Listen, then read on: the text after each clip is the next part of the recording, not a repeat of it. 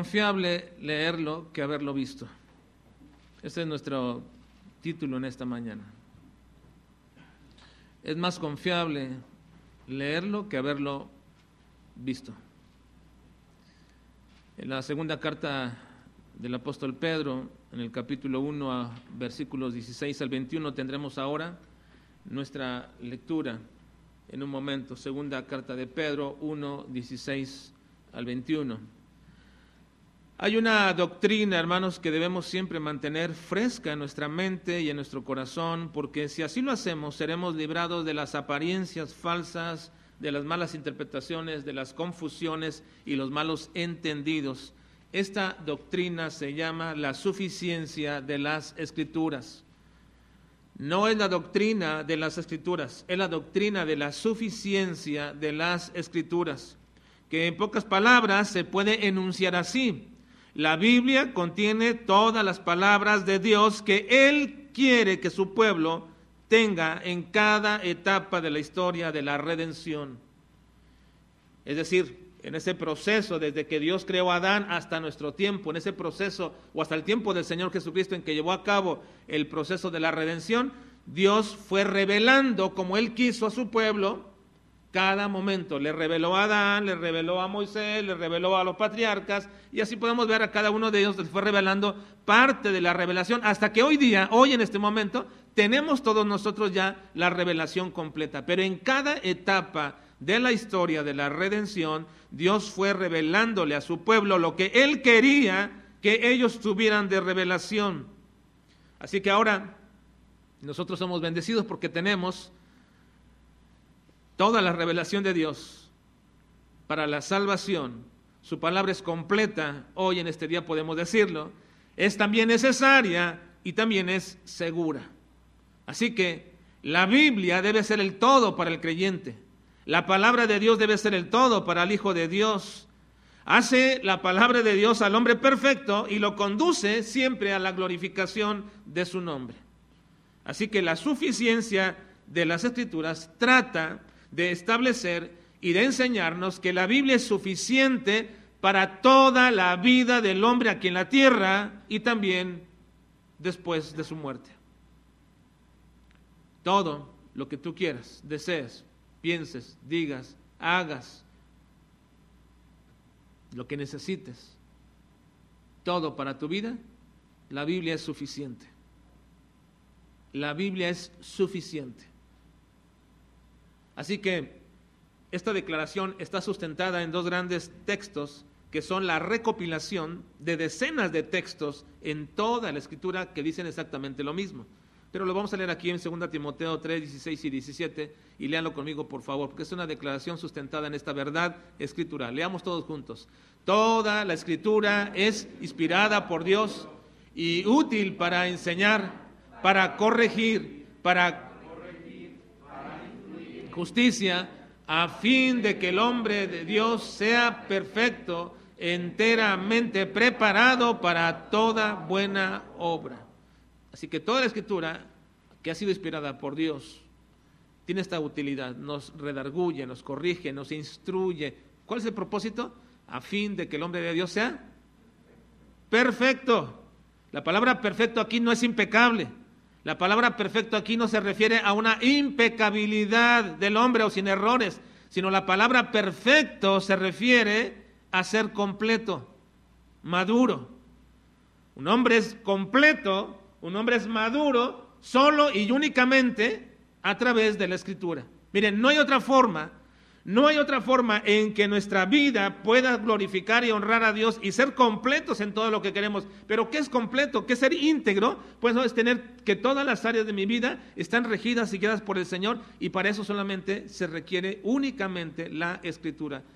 Te podemos dar buenos consejos matrimoniales, te puedo dar buen consejo eh, padres e hijos, etcétera, como lo que tú quieras, un buen consejo para nuestros jóvenes, para que ellos puedan eh, tomar decisiones correctas, pero si la palabra de Dios no mora en ti, si la palabra de Dios no hace su efecto en ti, si la palabra de Dios no te lleva a cabo, eh, no, la, no la usas, entonces nunca serás completo, no serás perfecto. Ahora, en un tiempo, hermanos, hoy en que la sensualidad se ha anidado en nuestra forma de ser, que de alguna forma exacerba eh, o es exacerbada por todos los medios electrónicos, porque nunca como antes hoy tenemos tanta facilidad de, de, meter a nuestra mente, a nuestra vista, a nuestros oídos, todo, todo lo que sucede y pasa en todas partes del mundo.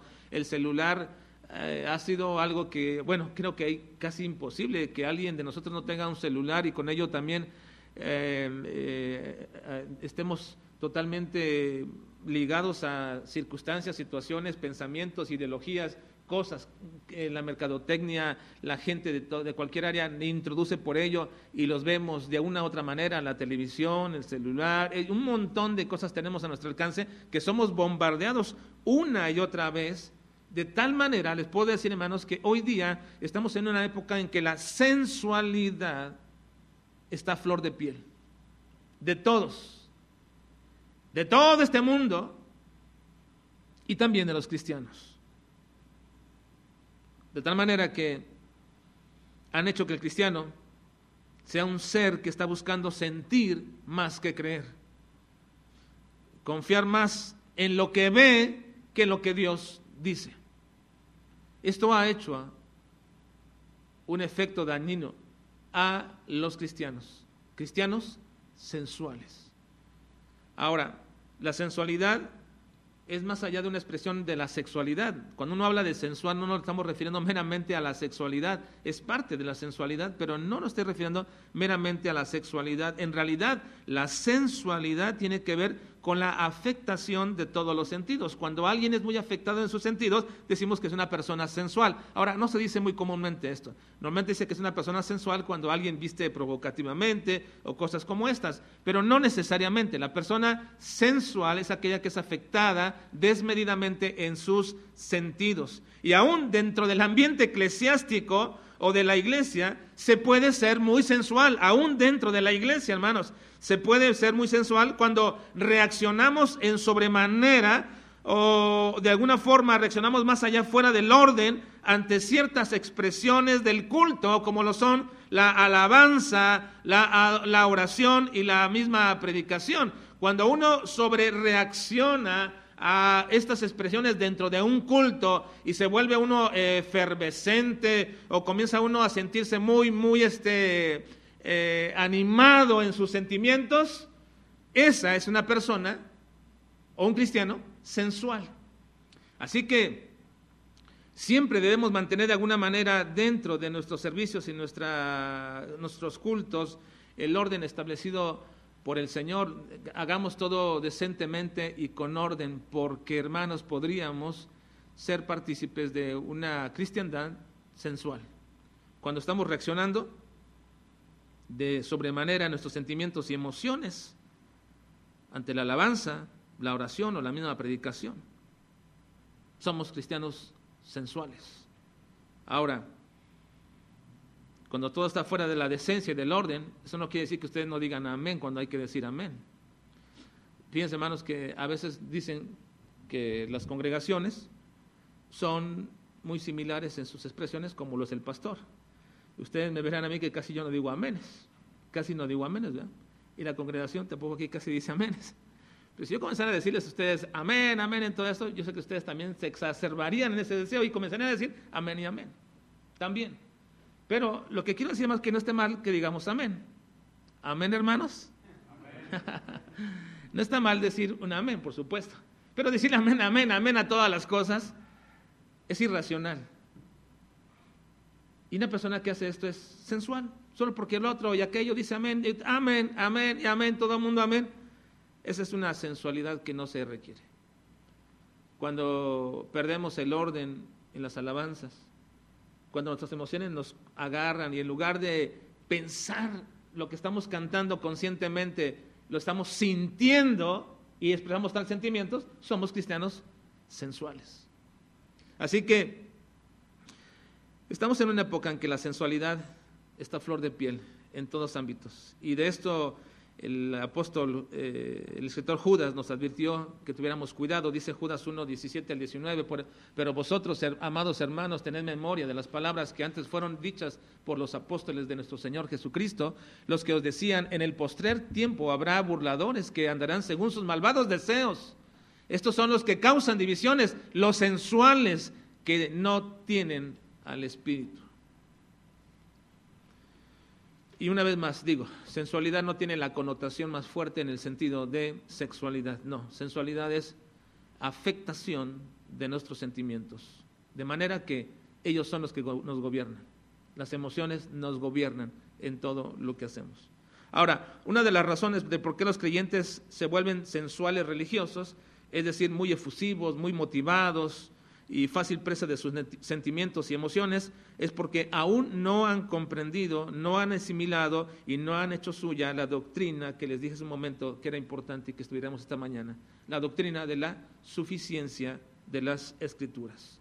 Suficiencia de las escrituras. No es la doctrina de las escrituras, es la suficiencia de las escrituras. Que en pocas palabras es, la Biblia es suficiente para toda tu vida. Aquí en la tierra y después de muerto. Es suficiente. No hay más. No hay otra cosa que experimentar. No hay otra búsqueda más que andar buscando más que la palabra de Dios. Si algo quieres arreglar en tu vida, no busques aquí, no busques allá, no busques en tal iglesia o en tal grupo o no busques en tal persona. No vayas y digas, ah, yo creo que tengo un buen consejo de aquel predicador, aquí me será suficiente. No, la Biblia es suficiente. La palabra de Dios es suficiente. Cerca de ti está la palabra, en tu boca y en tu corazón.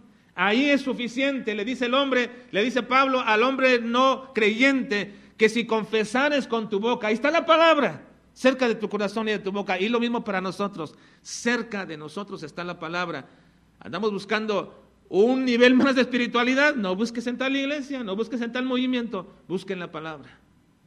La palabra es suficiente para tu vida, para todo el desarrollo de tu vida. Así que entonces,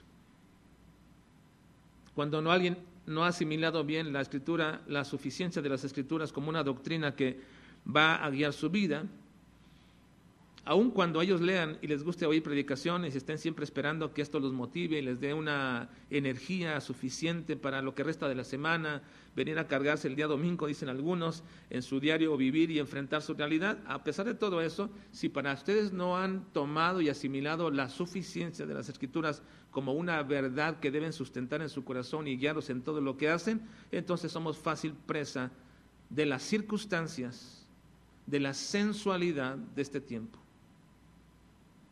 Y las circunstancias son las que guiarán nuestras vidas y no la palabra de Dios. Ahora, quiero aclarar que será afectuosos, las expresiones de nuestras emociones y sentimientos no significa ser sensuales religiosos. No, tampoco queremos una iglesia fría, en absoluto. No queremos una iglesia que no siente nada, que no se mueve para ninguna parte, que no mueve absolutamente ni una mano, porque entonces ya estaríamos perdiendo nuestra postura eh, correcta. No, no, no estamos hablando de eso.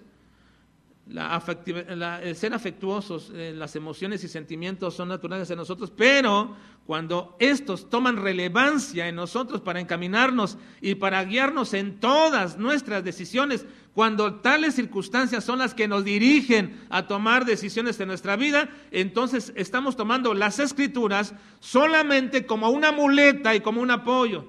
Es como traer la Biblia al culto, porque esa es mi muleta y mi apoyo, y, pero no la voy a abrir. ¿De qué me sirve? Traer la Biblia. Es como los que ponen su Biblia ahí en medio de la casa abierta y de alguna forma, pero nunca la leen. ¿De qué sirve todo eso? Es simplemente un apoyo, una muleta. Y así es para muchos creyentes cuando sus emociones y las circunstancias que están girando alrededor son los que les están dirigiendo a tomar decisiones. Entonces la Biblia es para ustedes un apoyo y no es lo suficiente. Simplemente es una muleta en la cual apoyarse y que cuando toman decisiones después dicen, bueno, vamos a ver si Dios está de acuerdo con ello, o a ver qué dice Dios. No. Esa es una clara muestra de que no hemos creído la suficiencia de la palabra de Dios en nuestra vida. Por eso esta mañana quiero llevarlos a la segunda carta de Pedro, donde ya comenzamos nuestra lectura. Y quiero que vean el versículo 16 respecto a esto.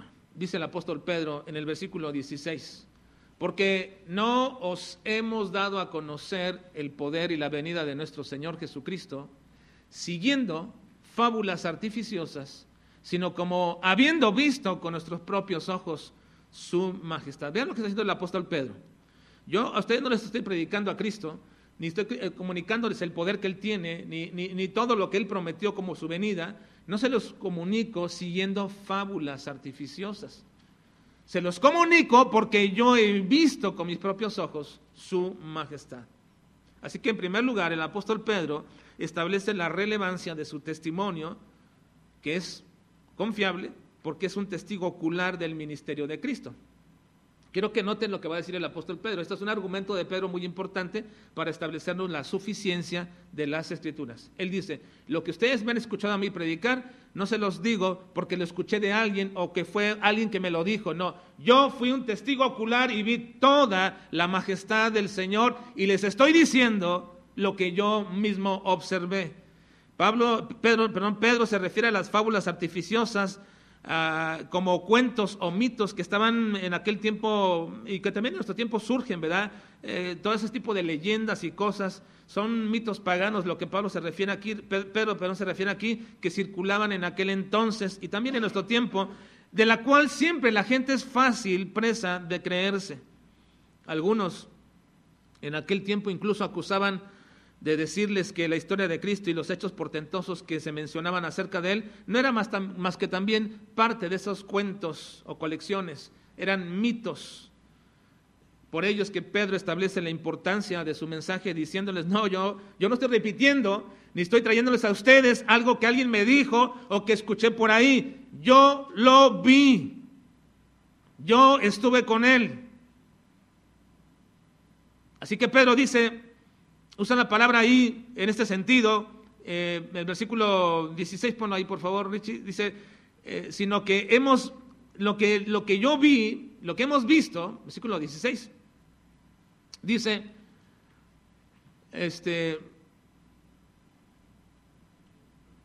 con nuestros propios ojos, dice, porque no hemos dado a conocer el poder y la venida de nuestro Señor Jesucristo siguiendo fábulas artificiosas, es decir, cuentos que por ahí escuché, que alguien dijo, sino como habiendo visto con nuestros, vean, la redundancia del apóstol Pedro, habiendo visto con nuestros propios ojos su majestad. Ahora, esta forma de expresión que dice Pedro, habiendo visto con nuestros propios ojos, es una expresión técnica dentro de los juicios y se le llama a una persona que asegura ser testigo ocular, se le llama un epoptes. Un epoptes es aquel que es un testigo presencial de acontecimientos y cuyo testimonio tiene valor legal.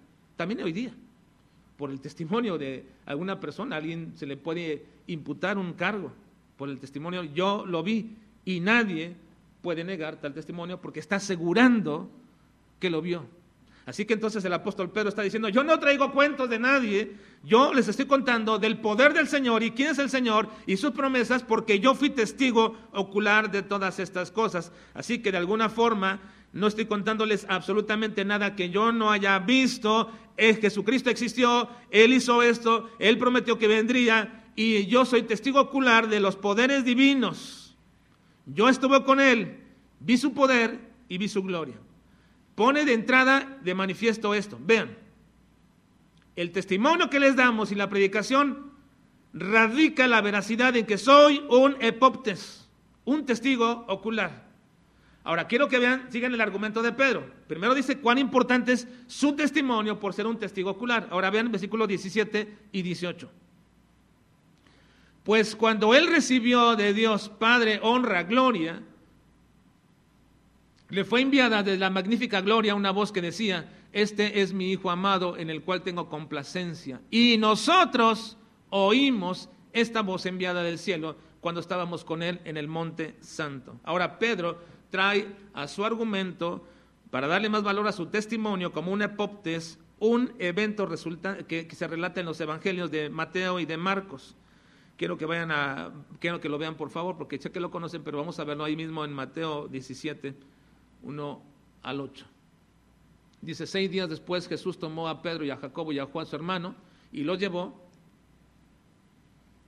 aparte a un monte alto y se transfiguró delante de ellos y resplandeció su rostro como el sol y sus vestidos se hicieron blancos como la luz, y aquí les aparecieron Moisés y Elías hablando con él.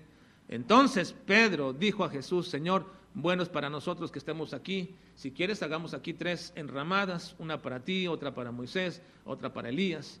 Mientras él aún hablaba, una nube de luz los cubrió y aquí una voz desde la nube que decía, este es mi Hijo amado, en quien tengo complacencia. A él oíd. Al oír esto, los discípulos se postraron sobre sus rostros y tuvieron temor, gran temor. Entonces Jesús se acercó y los tocó y les dijo, levantaos y no temáis. Y alzando ellos los ojos, a nadie vieron sino a Jesús solo. A esto se refiere Pedro cuando está hablando de su argumento acerca de la suficiencia de las escrituras. ¿Cómo comienza diciendo? El valor del testimonio que yo les doy es porque yo soy testigo ocular, lo vi. Y para darle fuerza a eso dice, una ocasión estuvimos con él en el monte, se transfiguró y lo vimos. Pero lo más importante, dice de todo esto, es que escuchamos la voz de Dios que dijo de Jesús que él era su Hijo amado en quien tenía complacencia. Así que el énfasis de Pedro está en el hecho de que en este evento ellos no solamente vieron la transfiguración del Señor Jesucristo y a los dos eh, próceres judíos, Moisés y Elías, con él, sino también que oyeron, oyeron la misma voz de Dios, quien exaltaba a Jesús diciendo que se complacía en él. Pedro lleva toda una argumentación muy importante, hermanos. Está diciendo, mi testimonio es real porque yo estuve, vi a Jesús. Y para serles más concretos, no solamente vi a Jesús, también escuché la voz del Padre que se complacía en el Señor Jesucristo. Así que Pedro está diciendo que sus sentidos, la vista y el oído eran pruebas inequívocas para ellos mismos de que el evento y que la persona y lo que era Jesús era totalmente real. Y eso marcaba sus vidas en adelante. Ahora, es muy común, hermanos, que el creyente sincero, deseando oír la voz de Dios para saber su voluntad, es muy común que los creyentes sinceros sean guiados en todos los ámbitos de su vida por ese deseo de querer saber la voluntad de Dios en sus decisiones, en sus pesares, en sus dificultades, en el sufrimiento que pasan, en sus alegrías. Siempre, de alguna forma, en ese deseo tienen o tenemos un peligro constante, una tendencia subconsciente de querer ver esa dirección de Dios muy palpable en nosotros. Y como lo vemos y caemos es en el hecho de las circunstancias. Las circunstancias que nos rodean de pronto cobran, cobran para el creyente verdadero y deseoso de hacer la voluntad de Dios, cobran un valor importante. Porque al ver las circunstancias que están pasando entonces, creen que Dios les está hablando a través de las circunstancias y precisamente no es que Dios no tenga control de ellas para lograr sus propósitos, sino lo peligroso de esto es que nosotros tratemos de suplir el entendimiento de las circunstancias por, el encima, por encima del entendimiento de las escrituras para nuestra dirección. Es decir, cuando yo comienzo a ver algo que está sucediendo a mi alrededor y entonces comienzo a decir, soy cristiano sincero, busco la voluntad de Dios, comienzo a decir, bueno, Dios me está tratando de decir algo. ¿Qué querrá el Señor respecto a eso? Y comienzo a observar las circunstancias a mi alrededor y a partir de esas circunstancias comienzo a tomar decisiones en mi vida. Eso es muy peligroso porque me convierte en un cristiano sensual. Sensual. Alguien me dijo hace unos días atrás, me están pasando algunas cosas raras últimamente. Pero yo sé que Dios me está tratando de decir algo con eso. Yo le dije, tengamos cuidado. Dios no le está hablando por las circunstancias. La única forma como Dios habla es por su palabra. Este tipo, hermanos, de expresiones son muy comunes de escucharlas en los creyentes. Creer que Dios nos habla a través de las circunstancias es relegar la palabra a un segundo plano. Cuando uno hace esto, entonces caminas por terreno peligroso, porque serás presa fácil de las situaciones, no tendrás en dónde mantenerte estable, porque mirar las circunstancias como una dirección de Dios es como un terreno pantanoso, no hay firmeza en él. Las circunstancias tienen un valor muy subjetivo, es decir, un valor solamente muy propio para quien está envuelta en ellas. Porque por lo que para ti podría ser un permiso de Dios para que tú sigas esforzándote para continuar en aquella situación o, o, lo que está sucediendo en tu vida, para mí podría ser un detente y ya no estés de necio en lo que estás haciendo. Es muy subjetivo el interpretar las circunstancias. Tú podrías decir, no, yo que sé que el Señor quiere que siga, no me permitió aquí, pero me voy a esforzar más porque yo sé que Dios me está poniendo esta prueba para seguir. Y yo podría decirte, no, Dios te está diciendo, ya no sigas, no seas necio. Es muy subjetivo guiarnos por las circunstancias. Entonces, ¿qué valor tienen las circunstancias que nos acontecen y nos rodean, hermanos? ¿Qué valor tienen esas circunstancias que nos rodean y acontece. Veamos lo que dice Pedro en el versículo 19, por favor. Versículo 19. Acaba de relatar Pedro que él es un epoptes, testigo ocular del ministerio de Jesús. Después trae a colación y dice, yo no solamente vi a Jesús transfigurarse, también oí la, la voz de Dios. Mis oídos y mi vista vieron todo eso. Pero luego inmediatamente dice lo siguiente, lean conmigo, tenemos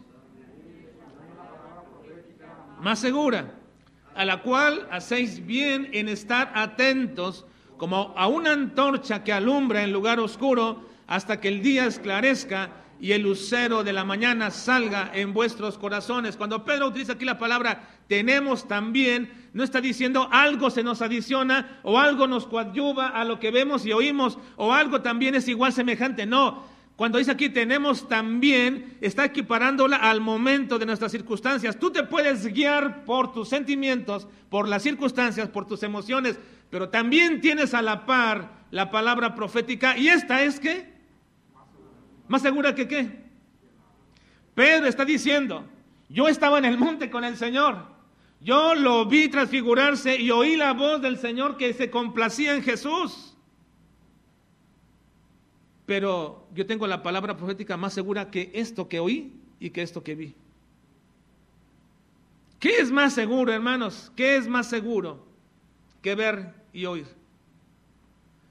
¿Qué es más seguro en la vida espiritual que estar viendo y oyendo? Lo más seguro es la palabra. Hermanos, lo más seguro en tu vida es la palabra.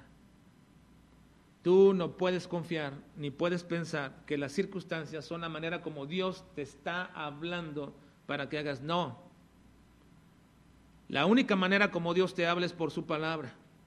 Pero una vez más, entonces, ¿qué valor tiene las circunstancias que nos acontecen y rodean, puesto que Dios gobierna tales circunstancias? Cuando Pedro dice palabra profética, la palabra profética o profecía es una palabra que significa simplemente proclamada o proferir.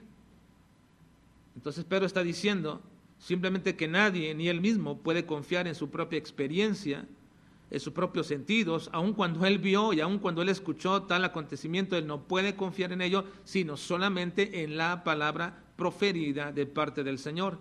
Ahora tú y yo ya no escuchamos palabras audibles de Dios, la tenemos escrita y está completa y nos fue dada para que fuéramos perfectos. Así que entonces nuestros sentimientos deben ser relegados a un segundo plano y no a primer plano para que norme nuestra vida. Tú y yo necesitamos la palabra de Dios como nuestra única guía en la vida te, parece, te va a parecer que es algo tan repetitivo, pero como decía Pablo, y aun cuando le decimos una y otra vez, lo único que tú puedes y necesitas en tu vida es dirección de parte de Dios en su palabra para todas las áreas de tu vida. Y aun cuando te parezca tan repetitivo esto, una y otra vez escucharlo desde un púlpito, desde este púlpito, así es y será y será repetido una y otra vez porque no podemos estar confiados en las circunstancias, ni nuestras emociones, ni nuestros sentimientos. Es la palabra de Dios que debe regir todas las áreas de mi vida. Si yo voy a disciplinar a mis hijos, será de acuerdo a la palabra de Dios y no al consejo de mis padres. Si yo voy a vivir una vida matrimonial, será de acuerdo a lo que Dios me dice y no a lo que otros me aconsejan. Si yo voy a vivir como un ciudadano un trabajador, lo que sea, será de acuerdo a lo que Dios me dice que yo haga y no los demás me digan, porque la palabra de Dios es suficiente para nosotros, hermanos. Suficiente. Y lo repetiré tantas veces como sea necesario hasta que se haga una verdad en nosotros. Porque esa es nuestro papel como predicadores o pastores de una iglesia. Traer la palabra de Dios como norma suficiente de nuestra vida. Dice el apóstol Pablo en Filipenses 3:1. Por lo demás, hermanos, gozados en el Señor. A mí no me es molesto el escribiros las mismas cosas. Y para vosotros es seguro. ¿Te parecerá que ah, otra vez, hermano, el mismo sermón? No es el mismo sermón, es la misma palabra. Sí es la misma palabra. Y la oirás una y otra vez y otra vez. Hace algunos años, no sé cuánto, 10, 12 años atrás, prediqué una serie de, de enseñanzas que le llamé un gallo, un asna y un gusano. No sé si alguno de ustedes se acuerda, pero así le llamé un gallo, un asna y un gusano. De cómo Dios usó estos animales para recordarle a Pedro, a Balaam y a Jonás lo que ya antes les había dicho él. Por ejemplo, miren, Pedro, Cristo le dijo que iba a negarle tres veces. Era palabra de Cristo. Me negarás tres veces. Y Pedro no creyó a la palabra profética de Cristo. No, no creyó. Él creyó en sí mismo. Él creyó en sus propios sentimientos. Él dijo, Señor, no, no, no, no. Estás equivocado. Aunque todos estos te negaren, yo no te puedo negar. Yo estoy seguro de lo que yo siento por ti. Cristo dijo, no, tú me negarás tres veces antes que el gallo cante, dos veces. Bueno, Pedro creyendo seguro en su mismo, su percepción y sus propios sentimientos, y muy seguro de su relación y amor por Cristo, como para que Cristo pensara que lo iba a negar, estaría equivocado, pero ¿qué sucedió? Bueno, cuando el gallo cantó la segunda vez, después de que le negó la tercera ocasión, ¿qué dice la escritura? Se acordó de las palabras de Cristo. Se acordó de las palabras de Cristo, se acordó de lo que le Cristo, Cristo le dijo y entonces lloró amargamente por haberse atrevido a confiar más en sí mismo que en lo que Cristo le dijo, dándose cuenta con ello que su amor al Señor no era realmente lo que él pensaba que era. Ahora, sí podríamos ver los demás ejemplos, igual el asna y el, igual el gusano, que fue eh, respecto a este asunto. ¿Cuál es el propósito de esas enseñanzas? Bueno, decirles, hermanos, que Precisamente Dios utiliza las circunstancias solo y el valor que tienen solo para recordarnos lo que su palabra ya nos dice. Solamente las circunstancias son para traer a flote lo que Dios ya me dijo. Ah, Dios me había alertado respecto a esto. Yo fui un necio en tal cosa. Cuando algo te rodea, cuando las circunstancias se están rodeando en tu vida, solamente es para traerte lo que Dios, a recordatorio, lo que Dios ya te ha dicho. Pero una pregunta, hermanos. ¿Cómo podría Dios traerme a, recordatorio lo que me ha dicho si yo no leo ni estudio la palabra de Dios? Si tú no tienes un tiempo devocional continuo, ¿cómo, cómo hacer? ¿Cómo hacer que el Espíritu Santo te redarguya en las acciones de tu vida? ¿Cómo te va a redarguir? ¿Vas a oír una voz de Él diciendo que está mal eso? No. No lo va a hacer por su palabra que tú estás leyendo, meditando, aprendiendo. Pero si no haces esto, sin lo más elemental de la vida cristiana, sin la tercera, diríamos, lección más sencilla que se te da en el discipulado, que es comenzar a leer la Biblia, no lo hacemos y estudiarla, ¿cómo entonces Dios nos va a mostrar su voluntad, nos va a guiar, nos va a reprender. ¿Cómo veríamos las circunstancias de nuestra vida a la luz de la escritura si no leemos la escritura? Es imposible. Cuando Pedro escuchó la voz, el canto del gallo, él rápido interpretó tal acontecimiento, no como que ya era de día, ni como que ya se había tardado demasiado, no, él rápido lo que hizo fue eso lo eslabonó con la palabra que Cristo le dijo y recordó y lloró amargamente. ¿Cómo interpretas tú las circunstancias de tu vida? Así, a la luz de la palabra. Pero no puedes y no es posible si nosotros no estudiamos la palabra. La voluntad y la dirección de Dios que debemos de tomar siempre está en su palabra. Él nos lo dice. Cuando una circunstancia te rodea difícil o un fracaso o una pérdida, no debes lamentarte ni debes enojarte en ese momento, sino más bien recordar lo que Dios te había dicho ya respecto a que no lo hicieras o respecto a lo que Él quería que hicieras. Porque si nosotros no hacemos esto, entonces nosotros estaríamos suplantando las escrituras como el único medio de dirección, corrección e instrucción para nuestras vidas diarias, lo cual haría entonces, si hacemos esto, haría de nosotros cristianos flojos y desinteresados por el estudio de la palabra. Cuando solamente me guío por las circunstancias, me hago cristiano más sensible o sensual a las circunstancias, pero menos sensible a su, a su palabra. Seríamos más, más fáciles presas de nuestros sentimientos y de los otros al dejarnos llevar por circunstancias y no por la dirección de Dios. Nunca tendríamos seguridad de lo que Dios quiere para nuestras vidas, ya que solamente veríamos aparentemente lo que nosotros interpretamos como su voluntad por las circunstancias. El hecho de que Dios utilice algunos medios o circunstancias no nos debe confundir, ni nos debe dejar olvidar que solamente los utiliza para recordarnos su palabra ya sea lo que nos dijo audiblemente o lo que les dio por medio de profetas o las escrituras ya establecidas como la palabra de Dios hoy día. Las circunstancias o eventos solamente cumplen una función y es recordarnos que Dios, lo que Él ha dicho en su palabra, no es suplir lo que Dios no ha dicho o que no ha querido decir en su palabra. Las circunstancias toman validez solamente a la luz de las escrituras en sí mismas, sin el conocimiento de la palabra, no nos trae ninguna bendición, ninguna enseñanza, ninguna dirección segura a nuestras vidas. Vivir, hermanos, guiados, vivir guiados por las circunstancias y eventos continuos de nuestra vida es la forma más sutil de ser religiosos, carismáticos, nobles.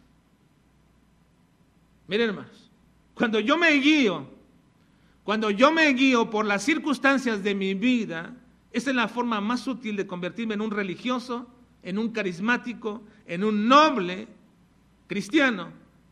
Y también la forma más segura de convertirme en un ignorante de Dios. Pedro nos recuerda al establecer la superioridad de la escrituras al decir, esta es la palabra profética más segura que lo que yo oí y que lo que yo vi, nos asegura que la suficiencia de las escrituras es lo necesario para nuestras vidas. Lo que pudo haber significado para Pedro la transfiguración no puede ser mayor que la palabra profética, es decir, las escrituras mismas. Pero también el significado de ese evento en el monte es más seguro también por la palabra profética. Es decir, la interpretación que Dios le da a su propia palabra, es lo más seguro que nosotros podemos tener.